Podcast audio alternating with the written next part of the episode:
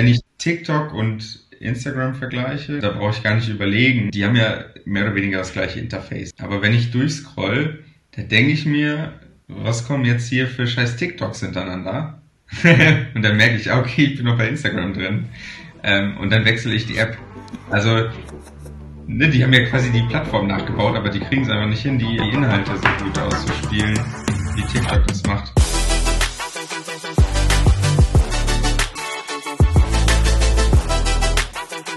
Willkommen zu Pino und Pixel Podcast Folge Nummer 14, Teil 2 unserer fantastischen Predictions für 2023, nachdem wir uns in der letzten Folge doch ziemlich intensiv mit den ganzen Technologie- und Kryptowelt beschäftigt haben, wollen wir den heutigen Tag nutzen für Social Media und die Weinbranche. Zwei Dinge, die uns wahrscheinlich etwas breitflächiger betreffen als äh, das ganze Thema Krypto. Und äh, lieber Lukas, ich würde gerne einsteigen mit einer Frage an dich. Was glaubst du wird 2023 die beliebteste Social Media Plattform sein? Ich glaube immer noch an TikTok.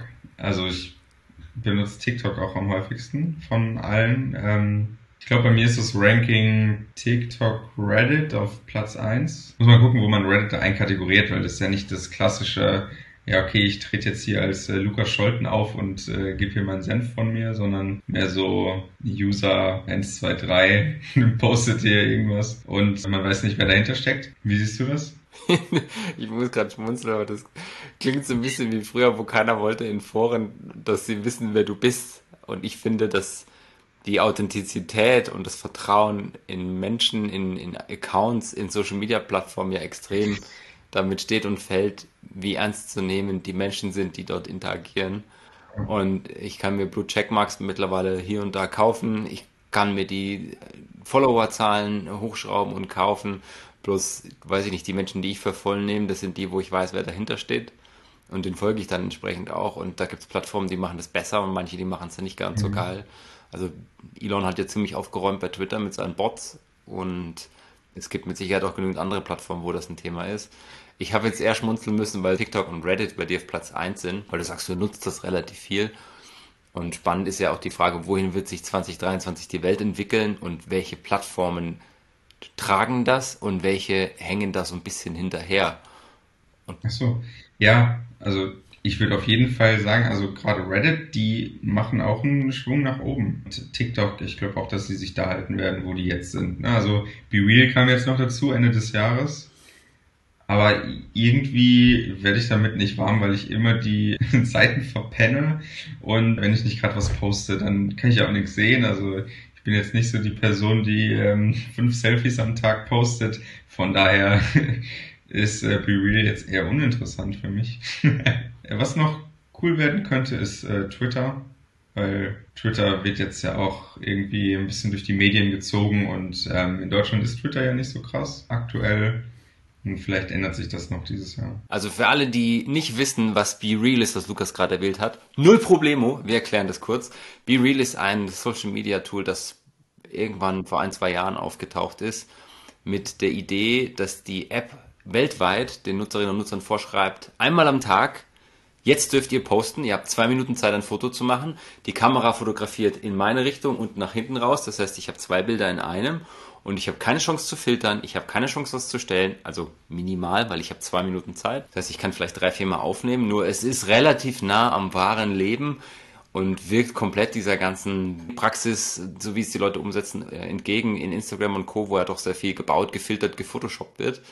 Und der Ansatz war ziemlich cool. Sie haben sehr steigende Nutzerzahlen gesehen zu Beginn des Jahres. Meine persönliche Vermutung ist, dass wenn die genau da weitermachen, wo sie heute sind, dass da nicht mehr viel passieren wird, weil du kannst wenig monetarisieren. Es ist halt irgendwie, wie du selber sagst, so ein bisschen un, also es ist ein bisschen unattraktiv. Es ist cool, so ein bisschen in die, in, zu gucken, was macht denn mein Kumpel, meine Kumpeline heute so?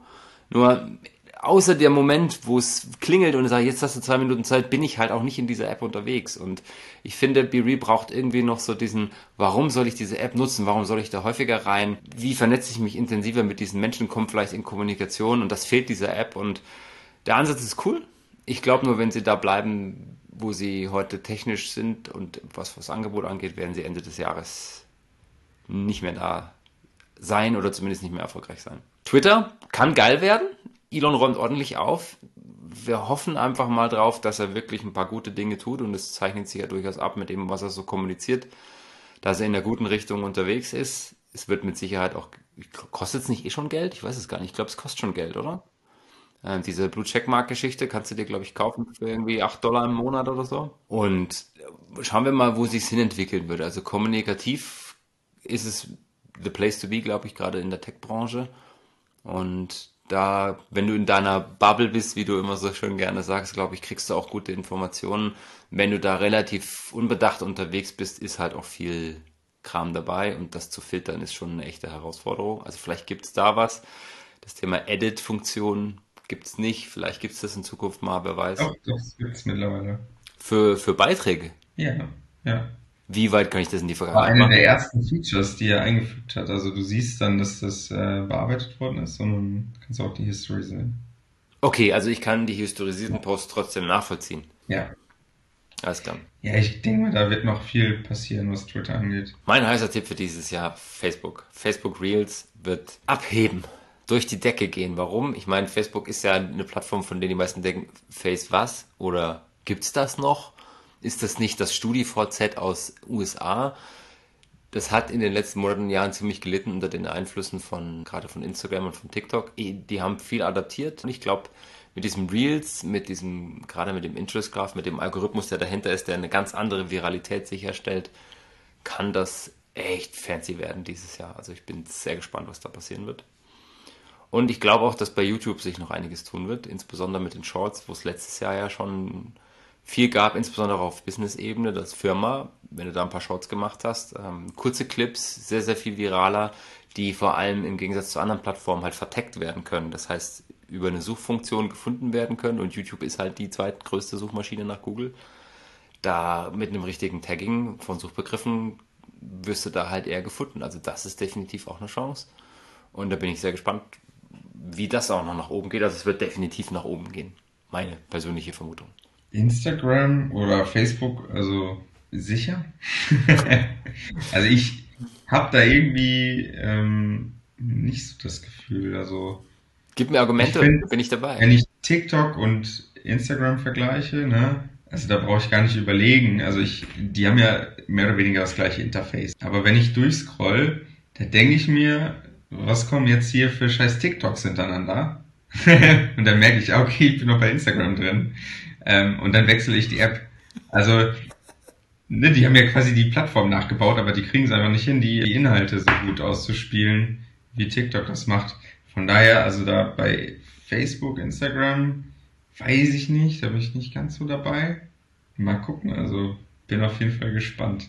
Also an den Algorithmen hat sich viel getan. Sie sind natürlich immer noch nicht, zumindest Instagram mit den Reels, in einem, in einer Funktionalität unterwegs, wie es jetzt vielleicht ein TikTok ist, das ja doch sehr, sehr schlau rausfindet, was dir taugt und was dir nicht taugt. Und wenn du dir halt drei Wochen lang Hundevideos anguckst, dann spielt er dir halt auch Hunde aus. Und bei Instagram kriegst du dann halt auch mal irgendwelchen anderen Kram dazu, weil halt dein bester Kumpel, keine Ahnung, Sauerkraut verkauft, kriegst du halt auch mal Sauerkraut-Videos. Jetzt, äh, wo du sagst, bei TikTok bekomme ich die, äh, bei, bei Instagram bekomme ich die ganze Zeit so Maschinenbau-Videos oder so, also wo irgendwas ausgefräst wird oder wo irgendjemand mit Legos einen Motor baut, wo das herkommt, äh, keine Ahnung.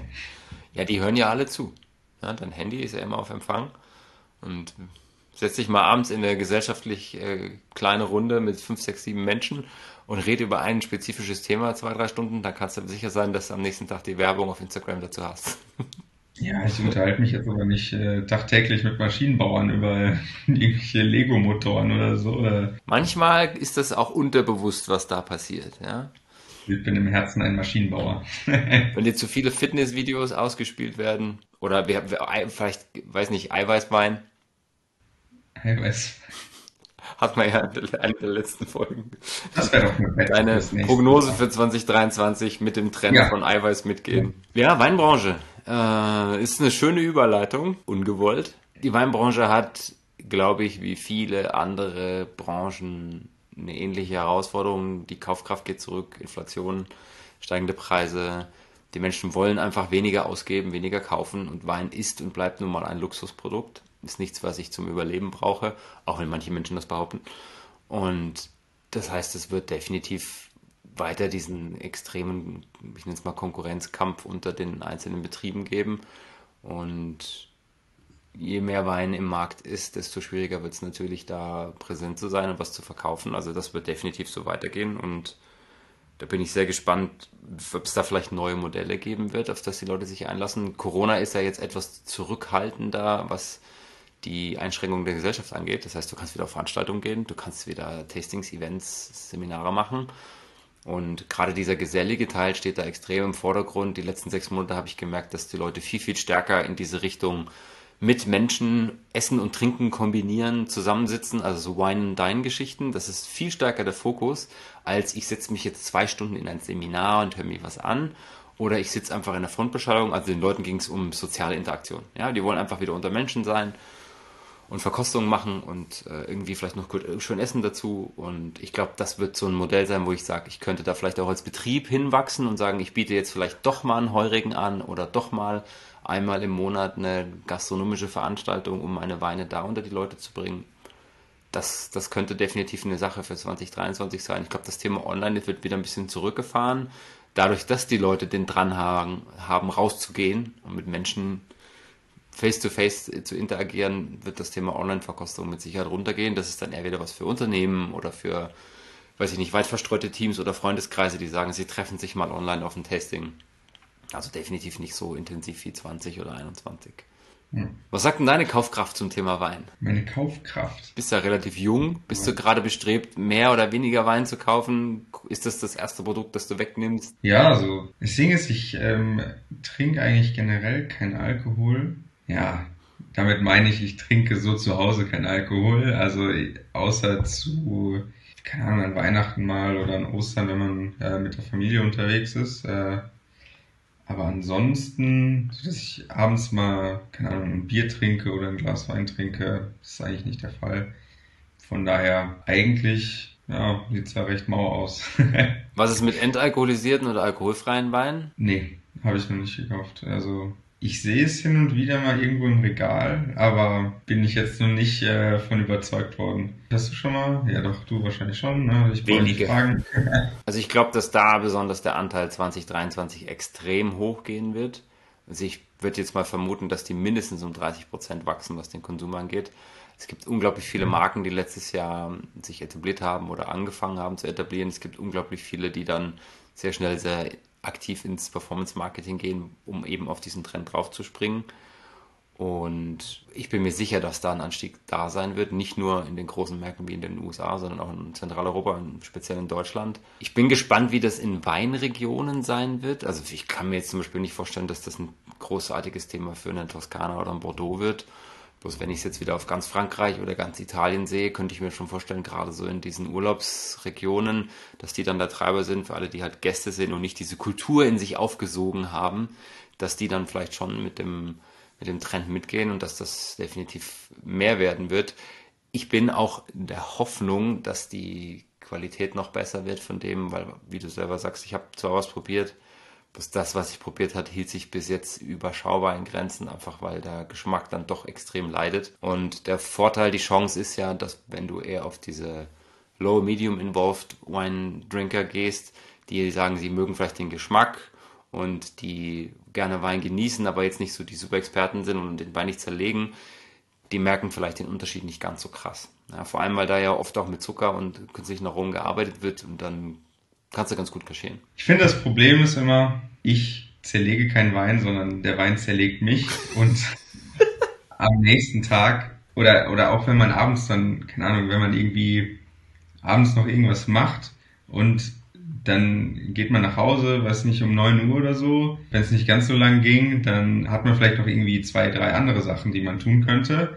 Und da finde ich, da macht man sich so ein bisschen den Abend kaputt, wenn man Alkohol trinkt, weil man sich da nicht mehr konzentrieren kann. Also das ist so ein bisschen mein Ding, deswegen achte ich immer drauf, nicht so viel Alkohol zu trinken. Ich, ich wäge dann immer ab, lohnt es sich jetzt? Also zerlege ich mich jetzt. Ich habe noch ein Pitch um eins. Ich glaube, ich bleib beim Wasser. ja, genau. Weiß nicht, alkoholfreier Wein, weiß ich jetzt auch nicht, ne? Weil da hat man letztes schon mal drüber geredet, wie macht man das denn eigentlich mit Wein? Also kauft man Wein, um den Alkohol zu kaufen, oder kauft man Wein wegen dem Geschmack? Und ich würde eher sagen, dass ich den Wein wegen dem Alkohol kaufe und nicht wegen dem Geschmack. Ich könnte mir vorstellen, dass der, der wesentliche Treiber, wenn du Motive mal statistisch erheben würdest, wahrscheinlich sowas ist wie, ich habe qualitativ hochwertigen Alkohol, der mir auch schmeckt. Weil Alkohol gibt es ja en masse, der auch viel günstiger ist als Wein, insbesondere im, im Verhältnis ja. zu einem Wein, der 12, 13 Prozent hat. Nur, wie du sagst, zum einen habe ich den Genussfaktor dabei. Es ist irgendwie sozial verbindender, habe ich das Gefühl, als jetzt mit Cuba Libre irgendwie am Lagerfeuer mir in einer Viertelstunde komplett an reinzustellen. Und ähm, ich habe vielleicht auch Dinge, über die ich ein bisschen intensiver reden kann. Das geht im Genuss natürlich auch mit guten Rums, guten Whiskys. Nur da habe ich wieder das Thema, dass ich halt nur sehr wenig trinken kann, ohne dass ich den Rausch halt sehr, sehr merke. Und ja, also das, wir haben ja darüber gesprochen, das wäre eine spannende Analyse zu sagen, du hast jetzt hier diesen 40-Euro-Wein, den liebst du abgöttisch. Was ist denn jetzt, wenn ich dir den entalkoholisiere? Alles bleibt, nur der Alkohol ist weg. Gibst du dann 40 Euro dafür aus? Ja oder nein? Und ich vermute schon, dass es ein wesentlicher Treiber ist. Ich habe es auf dem Schirm. Schauen wir mal. Vielleicht gibt es eine Studie dazu demnächst. Die Frage ist auch, ja, wann bezeichnest du einen Trend nicht mehr als Trend? Und gerade die Weinbranche ist da oft auch durch, durch Presse sehr verschrien. Keine Ahnung, Natural Wine ist lange als Trend bezeichnet worden. Bio-Weine wurden als Trend bezeichnet. Diese niedrigalkoholischen, also Low-Alcohol Wines. Und jetzt kommt halt das Thema entalkoholisierte Weine. Und ich glaube, irgendwann wird das so ein Teil der Kultur und es gibt so bestimmte Prozentsätze, wo das anerkannt ist. Und Bioweine sind längst weg aus dieser Ecke. Ja. Und jetzt hat die EU, ich glaube letztes Jahr, für Landwirtschaft diese 25% Bio-Anteiligkeit rausgegeben als Zielwert für in zehn Jahren ungefähr. Ich meine, ich mein Zielwert 2030. Und es gibt sogar in Deutschland Bestrebungen, dass sie auf 30% gehen wollen. Und das ist halt schon krass. Und deswegen glaube ich, dass neben diesen ganzen Trinktrends gerade das Thema Nachhaltigkeit und das Bewusstsein dafür, nicht nur bei den Betrieben, sondern auch bei den Konsumenten, ein wesentlicher Treiber sein wird dieses Jahr. Ja, wobei ähm, so die Nachhaltigkeit ist ja aktuell eher wieder auf dem Rückgang. Ne? Also beispielsweise bei, ich meine, Fleischkonsum war es, also die ähm, Leute greifen jetzt wieder vermehrt zu Fleisch aus schlechterer Haltung, weil es äh, durch die Inflation ähm, teurer geworden ist. Deswegen, also wenn wir da jetzt eine Prognose treffen äh, sollten, also wenn es so weitergeht, ähm, dann würde es ja da auch eher wieder ein bisschen zurückgehen. Ne? Also wobei im Weinbereich, da bist du doch schon eher in einem höherpreisigen Segment, die ähm, ja wo wo die Leute vielleicht nicht so von der Inflation betroffen sind. Ne? Also das äh, kann natürlich auch sein. Also der, der Teil der sehr, sehr günstigen Weine ist ja markttechnisch gesehen sehr, sehr hoch. Also reden wir mal von ja, okay, 60, stimmt, 70 Prozent von wirklich ja.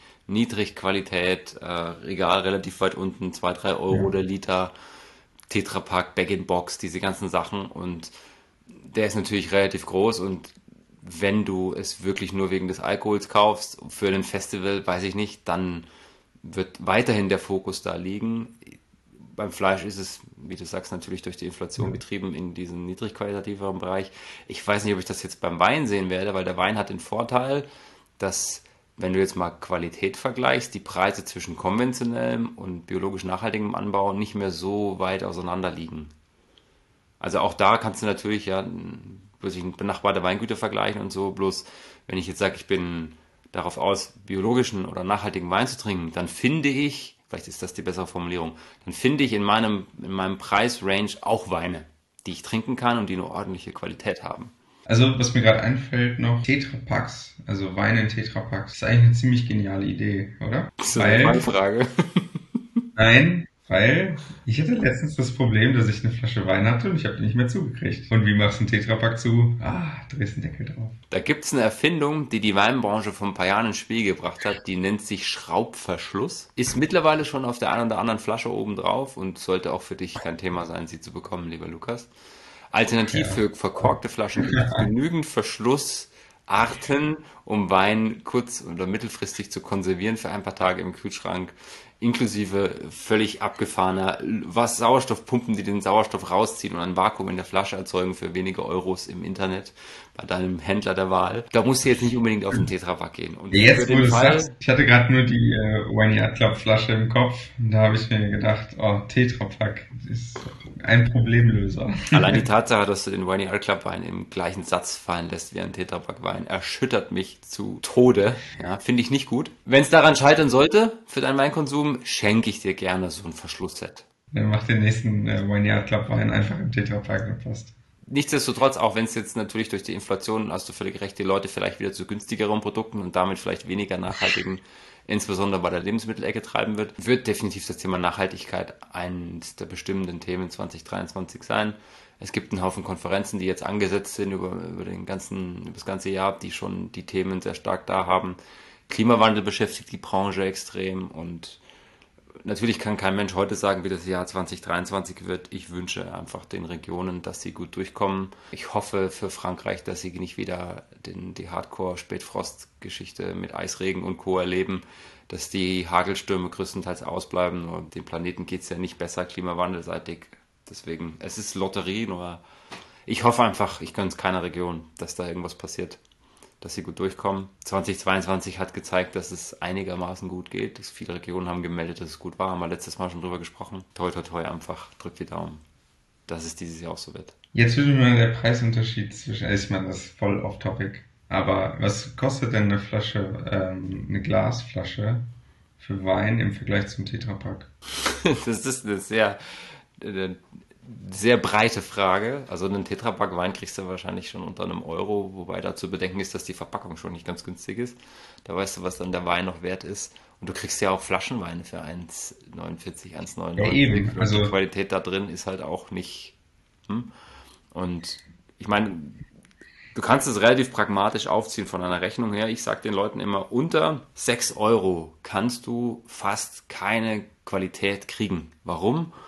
Zieh von 6 Euro die Mehrwertsteuer ab, dann bist du bei 5 Euro. Dann ziehst du die Verpackung ab, also sprich die Flasche, den Korken, den Schraubverschluss, das Etikett und das alles. Mhm. Dann bist du vielleicht, wenn du groß einkaufst und viel hast, zwischen 5,20 und 5,50.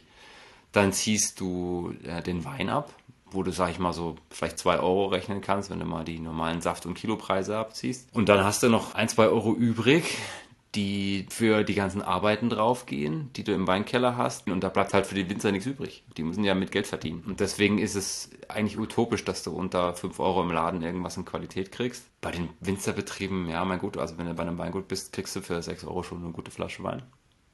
Gilt nicht für alle, um Gottes Willen. Probieren ist König. Nur 6 Euro würde ich als Mindestlevel mal ansetzen für solche Geschichten. Ist es für den Wein nicht besser, wenn er im Tetrapack gelagert wird, weil er da weniger ähm, Lichteinstrahlung und sowas hat? Also wenn man ihn jetzt nicht gerade im dunklen Keller lagert. Ist natürlich eine sehr freakige Ansicht, bloß nichtsdestotrotz, es bedient ja eines der wesentlichen Dinge, die du bei einer Weinlagerung brauchst, nämlich dass der Wein dunkel gelagert wird, weil er mit Licht einfach oxidiert. Du willst diese chemische Reaktion vermeiden, dass es sich verändert. Und der Tetrapack stellt das natürlich anders sicher, als das Flaschen vielleicht tun. Tetrapack ist Kunststoff, du kannst nicht verhindern, dass der Wein auch mit dem Kunststoff in irgendeiner Form irgendwann mal interagiert, nenne ich es mal zärtlich. Und dann kommt halt dazu, dass in Tetrapack ja kein Mensch Qualitätswein abfüllt. Tetrapack ist hermetisch abgeriegelt. Mhm. Und da hast du keinerlei Möglichkeit, dass dieses Zeug reift und das, was da drin landet, ist halt qualitativ minderwertig. Ich vermute, du willst darauf hinaus, man könnte ja jetzt Qualitätswein in einen Tetrapack ja. füllen. Es wäre mal interessant zu schauen, ob es dazu äh, Experimente gibt, Studien, wie sowas funktioniert, wie sowas reift. Ich habe mich damit noch nie auseinandergesetzt. Was ich allerdings sehr gut weiß, ist, dass es bei den Konsumenten und Konsumentinnen im Kopf eine sehr, sehr starke Rolle spielt, wie der Wein verpackt ist und da reden wir schon bei großen, schon großen Unterschieden bei Kork und Schraubverschluss oder bei der Art des Etiketts. Und ich glaube, dass das Thema Tetrapack da sehr weit unten gerankt ist. Was jetzt spannend dazugekommen ist in den letzten paar Jahren, was in England schon länger auf dem Markt präsent ist, ist das Thema äh, Dosen. Weil Dosen einen großen Vorteil haben, die sind in der Größe, in der Menge geschnitten, dass das eine Person ohne Probleme den Rucksack in die Handtasche kriegt, wenn sie abends weggehen und dann einfach genießen wollen. Und da fülle ich meistens irgendwas funky Freshes rein, irgendwie so ein kleiner Sprudel, Spritzante, was auch immer, Sekko, was ich dann mir vor der Diskothek noch gönnen kann, wenn ich das möchte, oder bei einem Festival oder sowas. Die, die, die Größe hat durchaus ihre Berechtigung. Das gibt's by the way auch ja. in Tetrapack. Ich kann mich erinnern an mein Einstellungsgespräch bei dem, beim Studiengang Internationales Weinmarketing da hatte ich, in, äh, hatte ich die Frage unter anderem dabei, ja, was machst du denn jetzt hier mit dem Tetrapack? Was denkst du denn darüber? Und sage ich gerne immer wieder, jeder Wein, jede Form hat natürlich irgendwo seine Berechtigung im Markt, sonst wären sie nicht da. Und der Tetrapack in 0,25 für 99 Cent hat halt auch seine Berechtigung, weil er halt in die Handtasche passt. Und die Leute, die das trinken, denen ist halt auch egal, von wo das kommt. Da geht es um das eine zentrale Element, nämlich ich habe ein bisschen Alkohol dabei, der vielleicht ein bisschen nach was schmeckt. Und ja, das macht natürlich Sinn mit dem Korken und Schraubverschluss. Das Tetra-Pack ist ja nochmal ein anderes Level. und wenn du siehst, wie schon die, die Unterschiede sind bei Etiketten, ja, also viele, viele Menschen kaufen nach Etikett. Äh, Etikettenkäuferinnen und Käufer sind die, ich glaube, mit 75 Prozent knapp wird da die Entscheidung gefällt und die Klassiker waren bisher immer äh, altdeutsche Schrift oder altertümliche Schrift, so geschwungene Schlösser und Tiere. Das ist das, was am meisten zieht. Und wenn du dich jetzt mal ins Regal stellst im Supermarkt oder in der Vinothek, da siehst du dann, was die Dominanz ist. Mittlerweile sind noch grelle Farben dazu gekommen, weil du in dem ganzen Wirrwarr und Wuchs natürlich auffallen willst. Der entscheidende Punkt ist ja eher, dass du die, gerade die Betriebe, die sagen, sie möchten gerne neue Etiketten haben, weil aus welchen Gründen noch immer, die Gründe sind ja meistens das Spannende, dann zu fragen, wo stehst du denn eigentlich? Und da kann es sinnvoll sein, wenn du in, in ein Sortiment von einem Laden möchtest, der nur quietschebunte Etiketten hat, dass dein Etikett vielleicht wieder weiß ist und simpel. Ja? Oder wenn du in einen ganz klassischen weiß ich nicht, in die, in die Shops in der Umgebung willst, das willst du halt, dass du rausschreist, ich bin der, der Freak, Freak von nebenan oder ich bin die klassische Bio-Winzerin, die dann halt einfach das ausdrückt über ihr Etikett. Ja. Also das hängt extrem davon ab, wo du präsent sein willst. Nur da spielt das Etikett halt die größte Rolle, weil du hast ja auch keine Informationen dazu. Ja, und die Leute haben auch keine Ahnung, ne? Also das, das sind genau die Kriterien, äh, um Leute anzusprechen, die überhaupt keine Ahnung von Wein haben. Also mich würdest du damit wahrscheinlich kriegen. Ah, das, okay. äh, von daher, ja klar, also ich meine, ich finde Wein super komplex. Also da muss man ja schon halb Profi sein und die einzige Möglichkeit, die man hat, ist, äh, wie sieht denn die Flasche aus, die ich da kaufe? Aber also, krass, dass das wirklich so hoch liegt, ne? Also wenn du sagst, 70% sind Flaschenkäufer. Ähm, ich, ich frage mich ehrlicherweise manchmal, was mit dem Rest ist. Weil das würde ja bedeuten, dass alle anderen nicht nach Etikett kaufen und das würde bedeuten, wenn ich jetzt alle Kaufprozesse mal in die Gesamtmenge reinwerfe, sind da 25 Prozent, wenn ich jetzt von diesen 75 mal ausgehe, die Zahl ist schon ein bisschen älter, die hatte ich vor zwei Jahren im Studium gehört. Mal nachschlagen, ob es aktuell noch Studien dazu gibt. Und das würde ja bedeuten, 25 Prozent aller Kaufentscheidungen werden nicht anhand des Etiketts getroffen. Das heißt, das sind alle die, die wissen, ich kaufe jedes Jahr den gleichen Wein, da ist mir auch egal vielleicht, was ich mit dem Etikett tut, wenn es nicht so super komisch anders wird, da gibt es auch Leute, die strecken das dann vielleicht ab. Was ich eigentlich viel spannender finde, ist, was ist denn sonst der Treiber? Und wenn ich mir jetzt vorstelle, ich habe ja mal eine Zeit lang in der Vinothek gearbeitet, wenn du zwei Flaschen von mir vorgeführt, also wenn du mir sagst, was du möchtest, ich stelle dir zwei Flaschen hin und sag dir, das ist die und die Story, das ist die und die Story, dann mag die Story beeindruckend sein, ja, dann habe ich so ein bisschen die Chance, mehr über die Weine zu erzählen, genau wie es eine Sommelier im Restaurant auch macht. Nur im Endeffekt habe ich dann zwei Flaschen vor mir und dann ist halt doch die Optik wieder eine der wesentlichen entscheidenden Faktoren. Und oft sagen die Leute dann, ist für mich, mir gefällt die Story besser, aber es gibt eben Leute, die sagen, soll ein Geschenk sein, der sieht besser aus. Soll ein Geschenk sein, der sieht teurer mhm. aus. Soll ein Geschenk sein, erinnert mich an die Flasche, die ich mit der Person getrunken habe. Kommt natürlich auch ein bisschen auf die Umfrage an. Also wenn du dann noch so Faktoren hinzunimmst wie, da steht dick Mosel drauf. Als ahnungsloser Typ gehst du dann da einkaufen und denkst du, ja, Mosel, Wein, das habe ich schon mal gehört, dann, keine Ahnung, wird es vielleicht doch die etwas hässlichere Flasche, aber dafür steht dann Mosel drauf. Ist ja auch von also, Kulturkreis zu Kulturkreis unterschiedlich. Es gibt ja auch Kulturkreise, ja. die eben dieses das so ein bisschen triggern, was du gerade ansprichst. Also wenn du, ich habe meine Masterarbeit über China geschrieben und da ist es sehr, sehr wichtig, wie du gegen bei dem, wenn du verschenkst, gegenüber wirkst und dann kaufst du natürlich große mhm. Namen, große Buchstaben, Dinge, die jeder kennt und was halt am besten geht bei den asiatischen Touris, ist was? Die Rieslinge, auf denen GG draufsteht. Da kommen die wirklich, die kommen in den Laden und fragen nach GG. Die kennen dann vielleicht ein paar Namen, aber vielleicht auch nicht. Nur die wissen, wenn die aus Deutschland ein großes Gewächs, GG großes Gewächs, mitbringen, das ist so die, die große Range, der, die, die oberste Range der, der Qualitätsstufen, insbesondere natürlich Riesling in Deutschland. Und die wissen, wenn die das daheim mitbringen, dann, ne, oh, hat der beste Wein mitgebracht. Das ist super für mich. Vielen lieben Dank für das Geschenk. Du bist mein Lieblingscousin. Keine Ahnung. Ne? Also für die spielt das eine extreme Rolle. Und ja, wenn du verschenkst, magst du dann vielleicht auch eher mal vielleicht zeigen, wie wichtig dir das gegenüber ist. Ich mache dir persönlich die Erfahrung, obwohl ich die Leute immer wieder, ich immer wieder sage, wenn ihr was schenkt, schenkt mir doch den Wein, der euch taugt, der mir eine Story erzählen könnt. Trinken, trinken wir ihn gemeinsam, probieren ihn, sagen sie immer, nee, der schenkt mir keinen Wein mehr. Das ist mir zu blöd. Ja, die, die, wenn ihr eine Story dazu erzählen könnt. ja, ich war bei Edeka, ne, dann bin ich das Regal entlang gelaufen ja, nur, weil ich mir den jetzt selber nicht mehr kaufe, heißt das ja nicht, dass das, kein, dass das schlechter Wein sein muss. Es gibt durchaus Weine und Marken, die auch in Supermärkten, gerade Edeka, also da kannst du ja sogar jemanden haben, der als Eigentümer, als Eigentümerin sagt, ich bin ein totaler Weinfreak, ich stelle mir dieses Ding selber zusammen. Dann hast du jetzt vielleicht das Standardsortiment, aber du hast dann so deine 30, 40 Weine obendrauf, wo du sagst, das will ich an meine Kundschaft geben, weil die können das hier oder ich bin halt Weinfreak. Das erstere wäre besser, wenn die Leute das wollen. Ich war in einem Edeka in Baden irgendwo, da gab es ein Coravin-System, wo du die zehn Top-Weine des Edekas probieren konntest, bevor du sie gekauft hast. Namen sind mit Sicherheit ein wichtiger Punkt, sonst würde der 18 Euro Champagner bei Aldi nicht seine Zeit gehabt haben in den letzten vier Wochen. Ja, also mach mal einen Strich drunter. Wein wird zu 0,01% wegen dem Geschmack gekauft und äh, hauptsächliche Entscheidungsgründe sind irgendwie von, keine Ahnung, geprägt, weil die Leute keine Ahnung haben. Sind viele Stellschrauben dran und wenn du überlegst, wie selten kannst du den Wein verkosten und dann entscheiden, was dir taugt. Deswegen bin ich so gerne bei den Betrieben vor Ort, weil ich dann A weiß, das kommt direkt bei denen an, B habe ich die Chance, mich davon zu überzeugen. Und das ist natürlich ein großer Vorteil im Vergleich zu, ich gehe jetzt mal in den Supermarkt oder was. Und wenn ich den Vorteil habe und habe meinen Lieblingswein gefunden und kann den vielleicht auch dauerhaft beziehen in einem Abo-Modell über eine Patenschaft oder was auch immer, wo ich einmal im Jahr meinen Karton kriege, das ist halt ein Riesenvorteil für mich. Ist ja geil. Brauche ich nicht mehr in Edeka gehen oder in Lidl oder wohin auch immer. Also 2023 wird mit Sicherheit davon gezeichnet sein, dass die Leute weniger Wein kaufen. Vielleicht, weil sie sich wieder mal ab und zu was gönnen wollen, zu der einen oder anderen Veranstaltung gehen.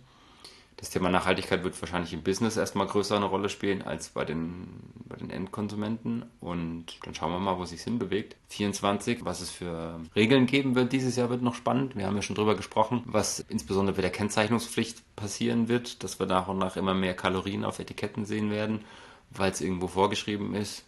Vielleicht sorgt es dafür, dass die Leute weniger Alkohol und dafür bewusster trinken. Das würde mich sehr freuen. Ist viel Aufklärungsarbeit. Ja. Also die Kampagne dahinter mit der Außenkommunikation, die spielt dann natürlich auch eine wesentliche Rolle. Ich habe vorhin nach einem äh, Proteinwein gesucht. Ich habe mir die Nährwertangaben angeguckt. Das ist äh, ziemlich langweilig. Fett 0, Kohlenhydrate 0, Zucker 0, Ballaststoffe 0, Protein unter 0,5 Gramm, Salz unter 0,00005 Gramm und ansonsten ist es komplett leer. Kalorien? Äh, 58. Kommt dann vom Alkohol, ne? Ich wollte gerade sagen, aus was besteht ein Wein? Wein besteht, wenn er durchgegoren ist, also der Zucker nahe gegen Null geht, die Hefen schaffen nicht alles, aber 0,1, sowas ist machbar. Hat er keinen Zucker? Er hat Alkohol, irgendwas zwischen 9 und 15 Prozent, wenn du jetzt mal bei dem normalen Wein unterwegs bist.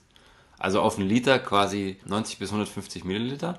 Dann hast du ungefähr 75 bis 80, 85 Prozent Wasser. Und dann hast du lauter so kleine Nuancengeschichten. Du hast Extrakt drin von den Trauben, so kleine Krümelchen. Du hast Säure. Aber wo soll denn da die Energie herkommen? Also wo soll außer vom Alkohol die Kalorien herkommen?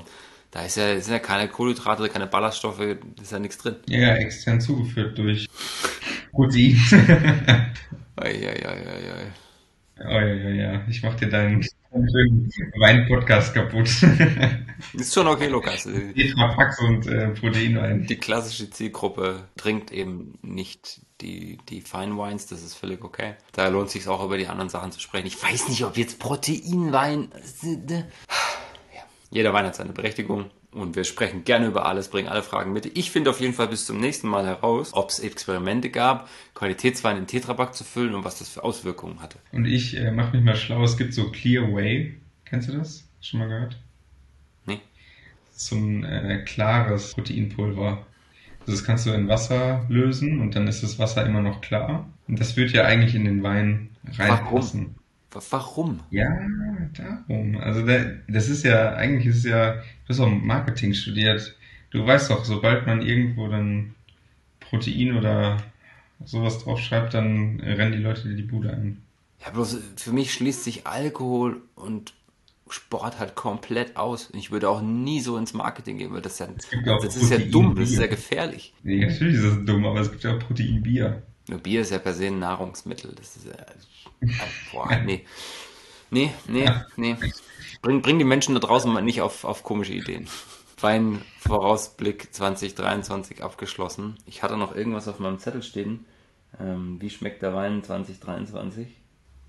Gut, oder?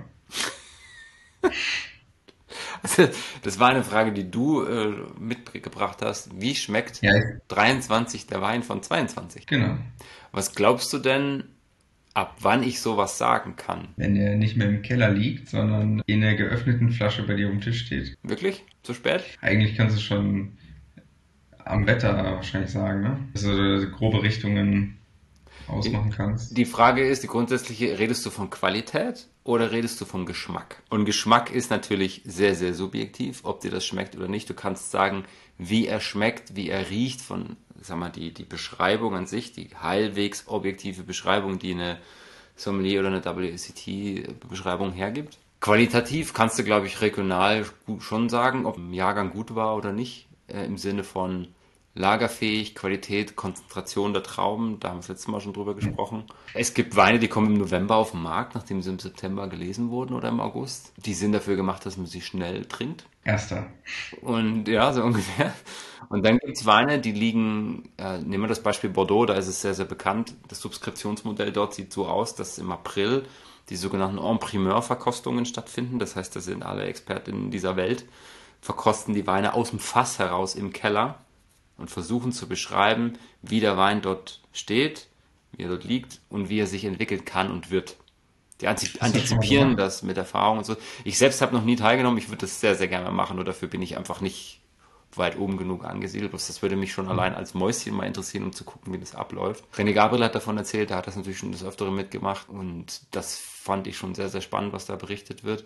Und das, was ja noch viel spannender ist, also du liest im September des Vorjahres, ungefähr, manchmal Oktober, je nachdem. Im April des Folgejahres, also sprich jetzt in drei Monaten, machst du für, den, für das Vorjahr diese Verkostung. Und der Wein kommt ja frühestens zwei Jahre danach auf den Markt. Der liegt ja dann noch im Fass, der reist weiter, dann kommt er in die Flaschen, macht vielleicht noch eine Flaschenreife. Das heißt, der ist in zweieinhalb Jahren erst auf dem Markt. Der wird aber im April, basierend auf, dieser Ver, auf diesen Verkostungen, wird der bewertet mit Punkten und diese Bewertungen bestimmen dann den Marktpreis. Ja, und dann kann es das sein, dass du, weiß ich nicht, von einem Jahr, das so durchschnittlich war, wo natürlich keiner sagt, dass es schlecht war, sondern es war ein guter durchschnittlicher Jahrgang, kommst du dann in einen Jahrgang, der exorbitant gut war und dann kann es passieren, dass dir die Preise hüpfen, also richtig extrem hüpfen. Und das Problem dabei ist, dass das ja dann uferlos wird irgendwann, weil natürlich kein normales Weingut dann, insbesondere in diesem Subskriptionsmodell, deswegen ist das so kritisiert, wieder nach unten geht.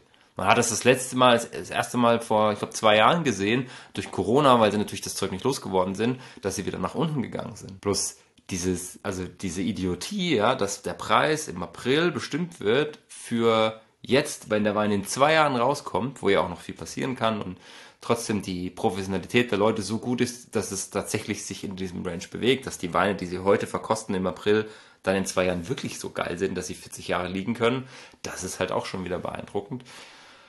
Also gibt viele Diskussionspunkte in diesem Prozess. Fakt ist, den Ablauf gibt's halt auch. Ja, dann machen wir dir mal einen Namen als Proteinweinhersteller, damit du auch mal so eine Verkostung machen kannst. Ist da eigentlich Eiweiß drin, junger Mann? Du zapfst dann da gerade den Wein von der, vom Fass ab und streust ein bisschen Pulver rein, um zu gucken, wie der Kannst du dich an die Community, das erste Community-Tasting mit dem Pixelwein erinnern? Mhm. Was der Wein gemacht hat in eineinhalb Stunden, die er offen war. Diese Veränderung, ja. Und das hast du dann vielleicht im Keller, im Holzfass, in der Flasche, hast du das ja auch. Vielleicht langsamer, weil der Sauerstoffkontakt nicht so intensiv ist, wie er das in einer geöffneten Flasche hat.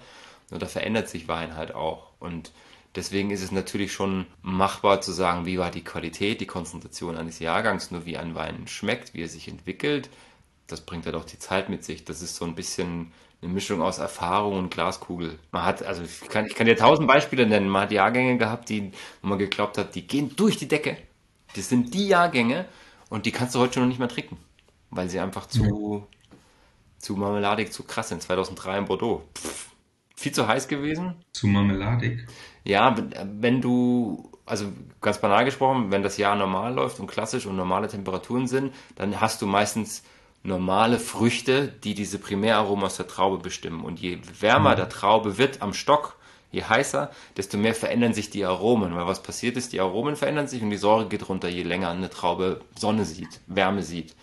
Und dann kann es passieren, dass sich deine frischen Früchte in marmeladige Früchte verändern.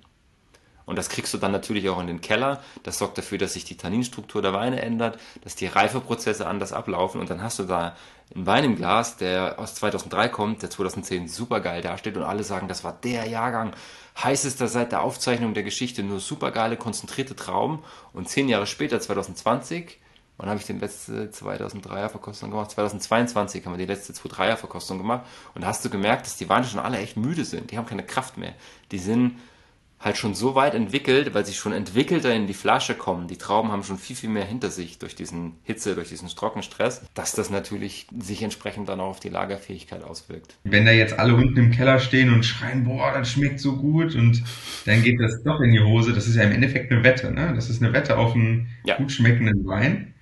Und ja, dann, dann schlägst du da voll zu, weil die sich alle voll hochhypen und im Endeffekt dann kriegst du so ein marmeladigen Wein. Und das, das ist tatsächlich auch schon ein, zwei Mal passiert, ja, dass die Prognosen viel, viel besser waren und die Jahrgänge viel, viel besser prognostiziert wurden und die Weine dann im Keller liegen geblieben sind. Wenn du eine hohe Produktion hast und bist auch ein Stück weit darauf angewiesen, dass du das abverkaufst, hast du da vielleicht mit zu tun.